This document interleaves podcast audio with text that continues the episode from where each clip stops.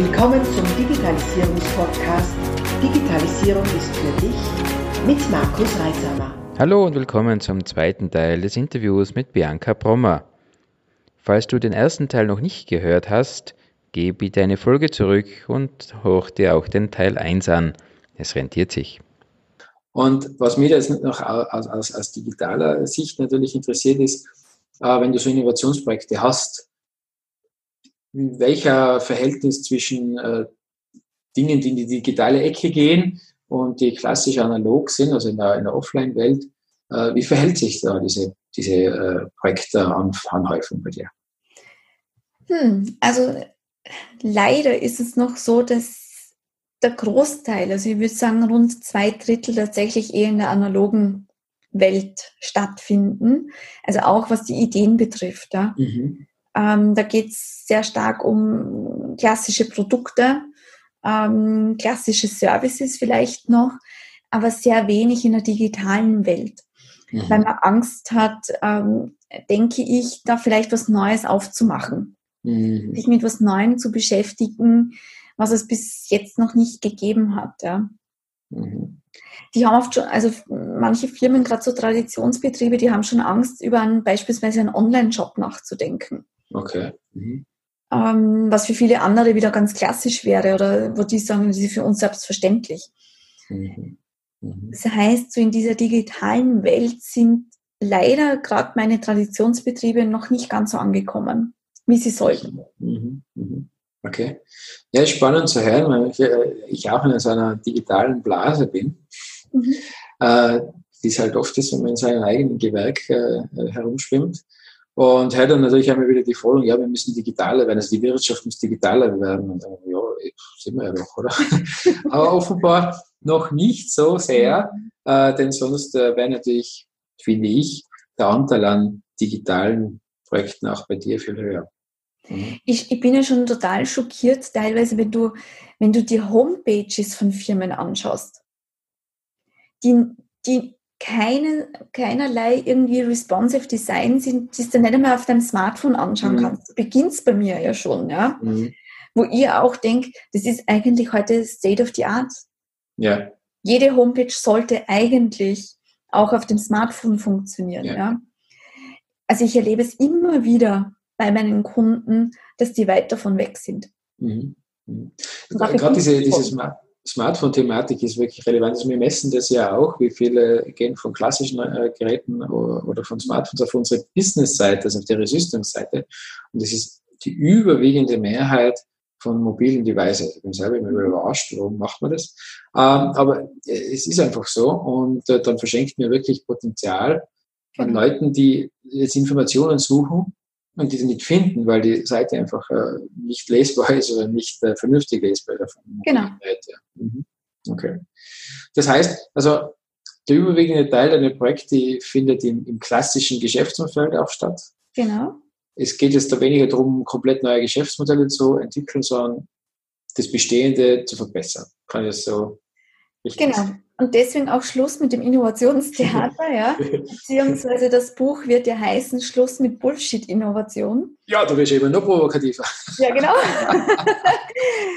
ich möchte ja aufrütteln, ja, weil ja.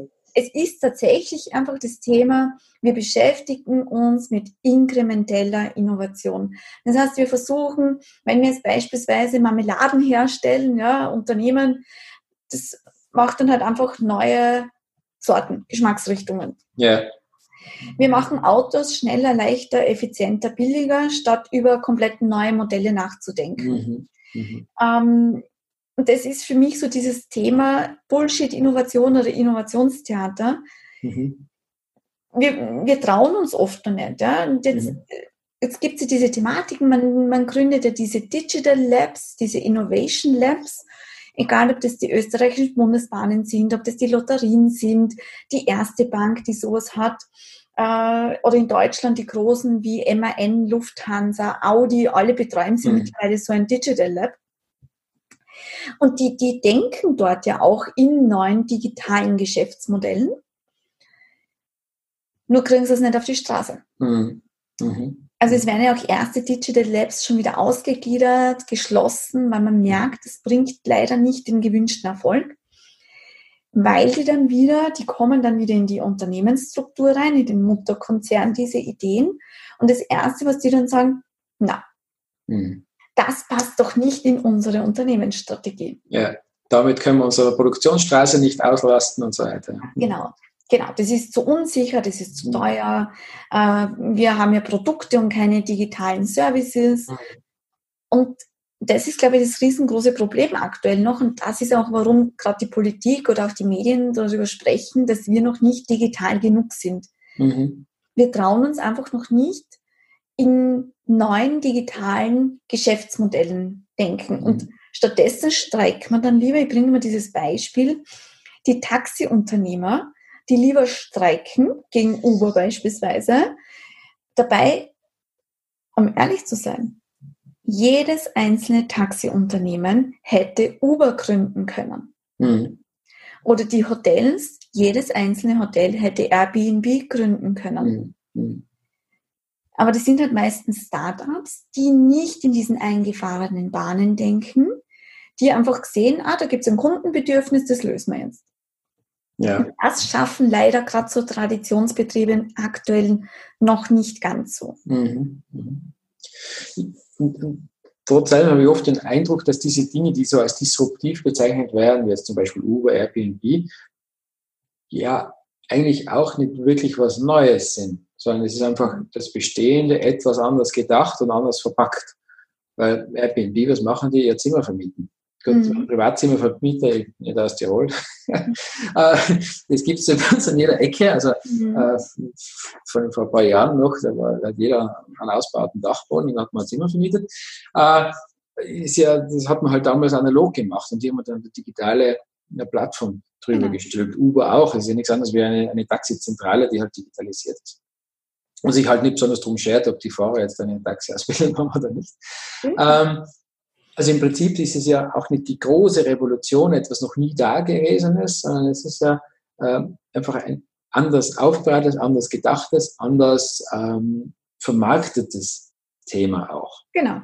Und obwohl ich ja immer diese, diese skeptische Sichtweise habe, gerade im technischen Bereich passiert es mir immer wieder, äh, irgendwer präsentiert, irgendein Hersteller, jetzt ähm, ja, nennen wir keine Namen, präsentiert irgendeine wahnsinnig neue Innovation, die Medien fahren drauf ab, die Kunden stehen Schlange, geben ein Vermögen dafür aus. Und ich das habe ich ja doch schon. ja, das ist dann neu. Ja. Schaut halt cooler aus, es ist ein anderes Ökosystem ja. dahinter und so weiter. Das sind oft gar nicht die, die grundlegenden technischen Dinge oder, oder, oder revolutionären Dinge, sondern oft kleine Stellschrauben, die das dann in der, in der Außenwahrnehmung so revolutionär machen. Und das machen gerade, also da gibt es also so Vergleiche, ja, was machen jetzt beispielsweise ähm, amerikanische Startups, die ja meistens viel wertvoller sind als es deutsche oder österreichische Startups. Was machen die anders? Ja? Die bringen ja meistens kein hervorragendes Produkt heraus, ja. Egal, ob das jetzt Tesla ist oder wer auch immer, ja. Aber was Tesla beispielsweise schafft, ich meine, welches Autohaus kann sagen, dass sich Leute kilometerweit anstellen, um ein Auto zu bestellen, das es noch nicht gibt, mhm. das ich noch nicht Probe gefahren bin. Aber die schaffen es, diese Emotion so hoch zu halten, ähm, dass man eben bereit ist, Dinge zu tun, die man sich bis heute noch nicht vorstellen hat können. Mhm. Und das schaffen teilweise diese amerikanischen Startups sehr, sehr gut. Wie gesagt, die haben nicht unbedingt was komplett was Neues aber die geben dir als Kunde schon das Gefühl, da etwas Besonderes zu erwerben. Mhm. Die schaffen eine Idee, mhm. verkaufen und vermarkten die auch entsprechend. Genau. Äh, da sind wir, sagen wir mal, Mitteleuropäer offenbar äh, mit Selbstbewusst genug und äh, zu Detail verliebt, weil wir feilen da ewig herum. Genau. Bis das perfekt ist. Mhm. Und dann biegt der Tesla ums Eck mit Spaltmaße zum Grausen und, äh, und. Äh, ist, ist das große Kultobjekt. Ne? Also ich habe jetzt vor kurzem mit einer Bekannten gesprochen, die gesagt hat, ja, ihr Mann fährt Tesla.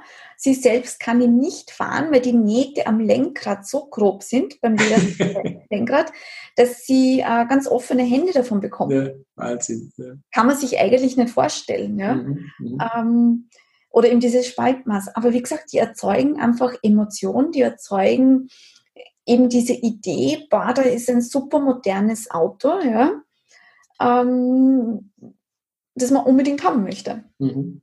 Und bilden eine Kultfigur oben drüber. Ja, genau. Äh, er hat ja, also der, der Musk hat ja das Unternehmen nicht einmal gegründet, er hat es ja gekauft. Ja, ja. allgemein wird er immer als der Gründer und Pionier bezeichnet. Mhm. ja, in, in, der Darstellung definitiv. Idee hatten andere dazu. Mhm. Aber, das ja, aber irgendein, da kennst du die besser aus. Auf irgendein italienische Auto, oder ist ein MG oder irgend so, ist eine Basis gewesen ursprünglich. Die haben ja lizenziert, die haben das Auto ja gar nicht entwickelt, sondern einen Elektromotor eingebaut. Eben. Mhm. Also wir, wir reden davon nichts Neuem, ja. Mhm. Ähm, und trotzdem haben die das geschafft, wie gesagt, dass mhm. tausende Menschen etwas kaufen, was sie nicht einmal noch gesehen haben. Ja. Das ist wirklich das Hochspannende in dem ganzen Thema. Äh, man, wie gesagt, je näher das an der IT ist, desto, desto zu stark bin ich involviert und habe nicht den Blick von außen, aber jetzt gerade in anderen äh, Industrien, wenn das passiert, ist das wirklich interessant zu beobachten und zu analysieren, was es wirklich diesen Hype überhaupt ausgelöst mhm. hat. Ja. Und da gibt es ja den, den, Spruch, ich weiß nicht, ob du schon mal gelesen hast, Uber yourself before you get codeckt. Ja, genau. der faszinierend. Spruch, ja. Wie gesagt, ich bin jetzt nicht der, der Über-Uber-Fan, aber der, der, Spruch sagt vieles aus. Und das dürfen wir uns da in Mitteleuropa immer, immer wieder mal vor Augen halten. Mhm. Wenn wir innovativ äh, Projekte äh, durchführen und dann eigentlich nur bei, den, bei der Produktionsstraße die V bei der Bodenmarkierung nennen. Ja, und da habe ich auch einen guten Spruch gelesen. Ähm, die Glühbirne wurde auch nicht durch die kontinuierliche Ver Verbesserung der Kerze entwickelt. ja, stimmt. stimmt, ja. Mhm. Also der Spruch gefällt mir auch ganz gut, weil er das immer aufzeigt, man muss ab und zu einmal in Disruptionen denken und nicht ständig äh, weiterentwickeln und weiterverbessern. Ja, ja. Mhm. Ja, oft macht es auch Sinn, solche, solche Dinge eben wie in Konzernumgebung ja oft gemacht wird, auszugründen und wirklich eigens aufgehen zu lassen. Mhm. Äh, sogar bei uns, ich meine, ich bin jetzt wirklich weit weg von einem Konzern, aber wir haben jetzt für, für einen neuen Geschäftsbereich, wo es darum geht, die IT in, in Mietbasis bereitzustellen, eine eigene Gesellschaft gegründet. Mhm. Weil damit wird es auch für uns leichter, das neue Denken abzugrenzen.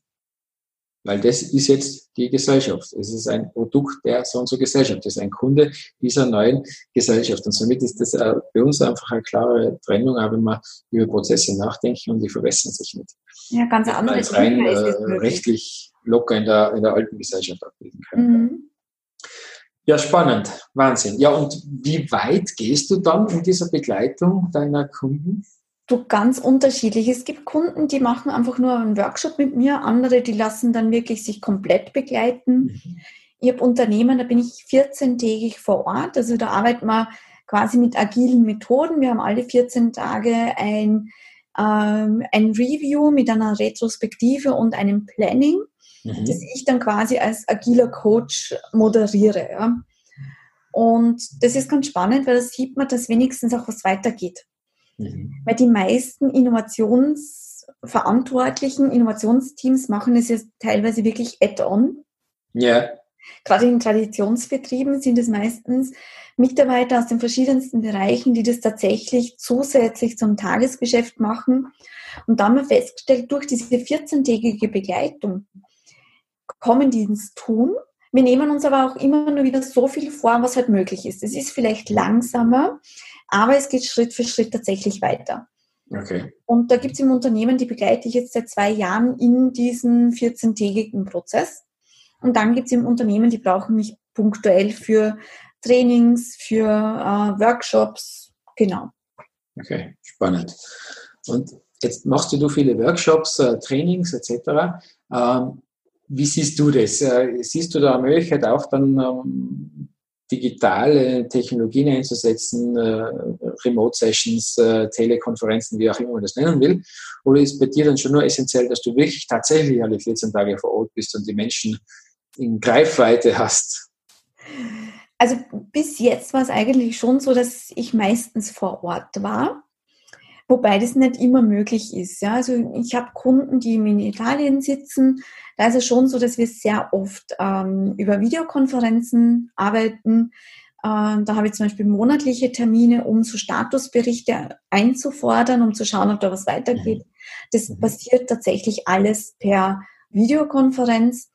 Ähm, ich mache auch Trainings mittlerweile, wo zum Beispiel, die zwar Präsenztrainings sind, wo wir aber Teile der, des Teams dann via Skype oder anderen Plattformen dazuschalten, weil die einfach gerade nicht anreisen haben können oder weil der Weg zu, zu, zu weit gewesen wäre. Mhm. Mhm. Das funktioniert auch.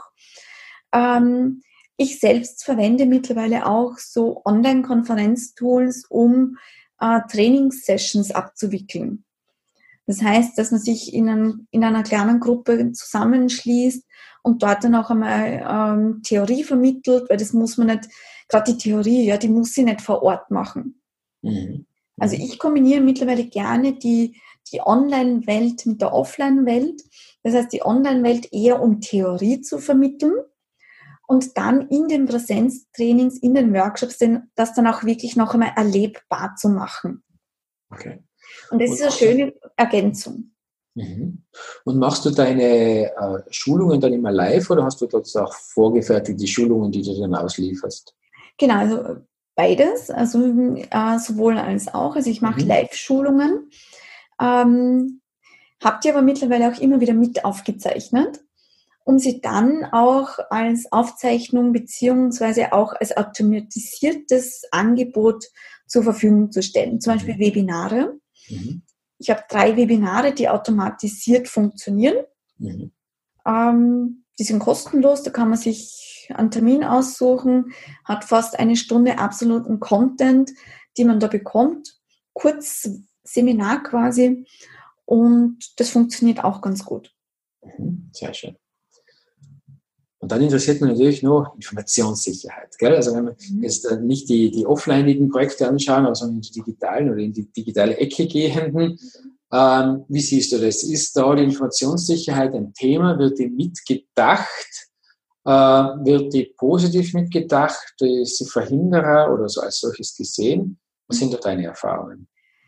Also in den, ist interessant, also in den Workshops oder wenn wir jetzt über Thema Zielbild und so ähm, sprechen, kommt das Thema Informationssicherheit ist als, als so ein Wort jetzt eigentlich kaum vor. Mhm. Was aber schon äh, wichtig ist und was immer wieder rauskommt, ist so dieses Thema, dem Kunden ein sicheres Gefühl zu vermitteln. Mhm. Wo man jetzt natürlich auch drüber nachdenken kann, was bedeutet das jetzt konkret, ja? Ähm, und da gehört für, für mich und auch für die Unternehmen schon das Thema Datenschutz, Sicherheit im Umgang mit Daten, Informationssicherheit schon auch dazu. Okay. Also die denken das schon mit. Das ist beruhigend zu hören, äh, weil es ja im Prinzip auch ein, ein Ermöglicher ist. Wenn man, wenn man Informationssicherheit und Datenschutz transparent gestaltet, dann fühlen sich im Regelfall die Kunden ja auch wohler genau. mit dem Produkt. Ähm, und ich habe so trotzdem noch immer äh, oder immer wieder erlebt, äh, dass für viele das ein, ein, ein Showstopper ist, oder für manche auch ein Vorwand für Dinge, die sie nicht machen wollen, dann den Datenschutz mhm. dafür verantwortlich zu machen. Ähm, äh, gut zu hören, dass es eben, äh, gerade jetzt, wenn man um Innovationsprojekte spricht, äh, äh, äh mitgedacht wird, weil das ist ja auch mhm. der Sinn des Ganzen. Das ist super. Gut. Das war der zweite Teil des Interviews mit Bianca Brommer. In der nächsten Folge folgt der dritte und letzte Teil. Bis dann, wenn es wieder heißt, Digitalisierung ist für dich, abonniere doch gleich unseren Podcast und vergiss nicht, eine 5-Sterne-Bewertung abzugeben.